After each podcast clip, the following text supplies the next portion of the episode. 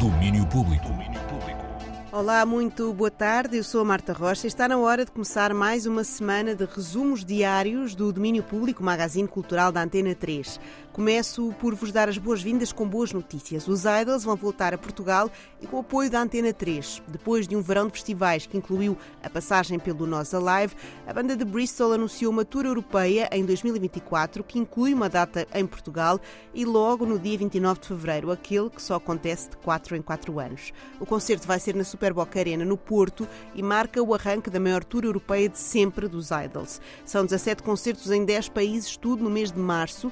No anúncio da tour nas redes sociais, os Idols anunciam a vinda à Europa, um lugar que os criou com beleza e vigor, prometendo retribuir o favor concerto atrás de concerto. 29 de fevereiro, Super Boca Arena no Porto, concerto inaugural da digressão europeia dos Idols com apoio da Antena 3. Os bilhetes ficam disponíveis a partir das 9 da manhã da próxima sexta-feira, dia 22 de setembro, com período de pré-venda na quarta 20, exclusivo para os assinantes da newsletter da Everything is New. E agora vou aos planos já para hoje, ao final do dia. Neste que é o último de Motel X, a sessão de encerramento conta com um cineconcerto. Ao vivo estará Surma a musicar o filme Os Olhos da Alma, filme que este ano faz 100 anos, estreou, portanto, em 1923. Esta é mais uma parceria com o projeto Filmar. Os Olhos da Alma conta a história de dois clãs numa comunidade na Orla Costeira, um pequeno, mas influente, formado pelos proprietários dos barcos, outro maior e de baixos recursos de pescadores cujas traineiras saem incansavelmente para o mar. Sobre uma intriga de ódios, rivalidades e paixões, paira um terrível segredo. Descobre-se qual é logo a partir das 7 da tarde, mas antes disso, a Surma conta como foi a experiência e o que vamos poder ver e ouvir mais logo. Bem, é só para dizer que hoje vou estar uh, no Motel X a fazer a banda sonora ao vivo do filme Os Olhos da Alma. Um, eu, não, não, conhecia o filme, para ser muito honesta. Um, adorei o filme, vi-o bastantes vezes um, e foi uma banda sonora pensada ao, ao pormenor em cada frame do filme. Um, é uma das coisas que eu, que eu amo fazer, é bandas sonoras e, e eu sempre estive muito ligada ao cinema desde muito miúda e vai ser um, acho que vai ser uma tarde muito bonita e muito emotiva, pelo menos a falar por mim, um, e espero que se juntem a nós uh, hoje dia 18 uh, e vai ser às 7 no Cinema São Jorge e obrigada, até já, um beijinho. O filme é realizado pelo francês Roger Lyon e conta com argumento e produção por Virgínia de Castro e Almeida, uma das mulheres pioneiras no cinema nacional. E Lisboa tem um novo espaço de cultura, ainda que seja temporário. O Oito Marvila vai instalar-se neste bairro lisboeta, nos antigos armazéns vinícolas da Abel Pereira da Fonseca, com 22 mil metros quadrados.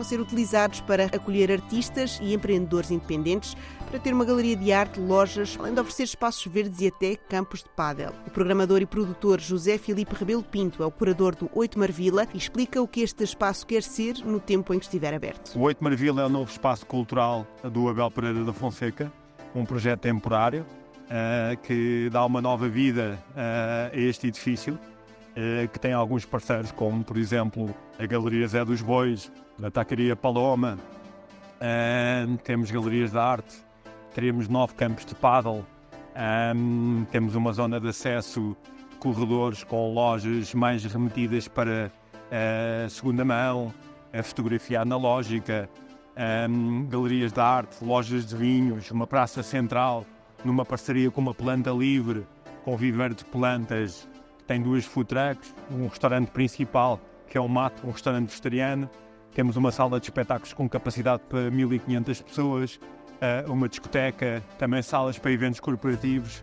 Uh, enfim, nada como vir conhecer este novo espaço que está há um ano em transformação e que vai dar uma nova vida a Lisboa e, sobretudo, a esta zona de Marvila. O 8 Marvila abre já parcialmente esta semana com o novo espaço da Galeria Zé dos Bois, o clube Outra Cena e o restaurante. E em breve também começa a haver concertos num palco que foi construído com materiais reciclados, já que este projeto reaproveitou boa parte do entulho proveniente dos trabalhos de limpeza e demolição do espaço. É aproveitar enquanto houver, porque o local onde o 8 Marvila vai estar instalado vai no futuro ser um novo projeto imobiliário. E agora, teatro em Coimbra. No dia 12 de outubro, o Teatrão vai estrear Ti Coragem e Filhos Limitada, uma adaptação contemporânea do clássico Mãe Coragem e Seus Filhos, de Bertolt Brecht, a partir da tradução de António Sousa Ribeiro, com encenação a cargo de Marco António Rodrigues e música ao vivo com a direção musical de Vítor Torpedo. Este espetáculo tem também uma programação paralela, um ciclo de conferências, um seminário, Brecht no Tempo da Mercadoria e uma oficina, escrita cênica, encenação e interpretação e um ciclo de cinema. De Coragem e Filhos Limitada estreia 12 de outubro na Oficina Municipal do Teatro, em Coimbra, onde fica em cena até 12 de novembro com o apoio da 3. E no Teatro da Trindade, em Lisboa, está em cena José, o Pai, a peça que é o elemento final na Sagrada Família, trilogia escrita e encenada por Elmano Sancho, que nos apresenta a peça. E este pai é um ator, um ator já com 70 anos, à espera de uma chamada telefónica, de um convite para trabalhar, um ator que já não trabalha há dois anos e que, hum, por isso, uh, deixa de poder existir uma vez que uh, ele vê a profissão como uma, uma condição de vida, não é? Uma forma de viver. Este pai tem alguma dificuldade em, em, em comunicar, uma vez que ele não consegue comunicar com o público, uh, não consegue também comunicar com a família, com a filha, com a neta, ou se comunica, comunica com uma certa agressividade, uma certa uh, violência e na verdade ele está em profunda crise. Se esta chamada telefónica não vier, como é que ele pode continuar a viver? Se ela vier, uh, será que pode voltar a viver? Primeiro foi Maria, a mãe, depois Jesus, o filho e agora José, o pai. Peça que fecha a Sagrada Família de Elmano Sancho está no Teatro da Trindade, em Lisboa, onde fica até 29 de outubro. Domínio Público.